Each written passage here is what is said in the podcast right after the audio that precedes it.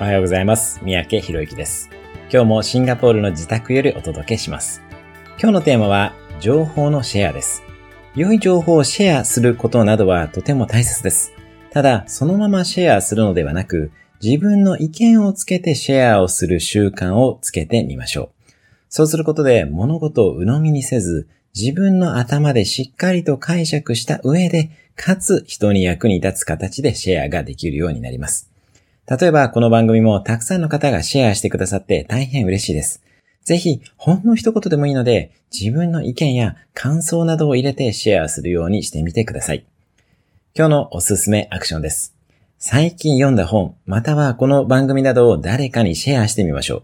その際には自分の意見や感想も入れてみてください。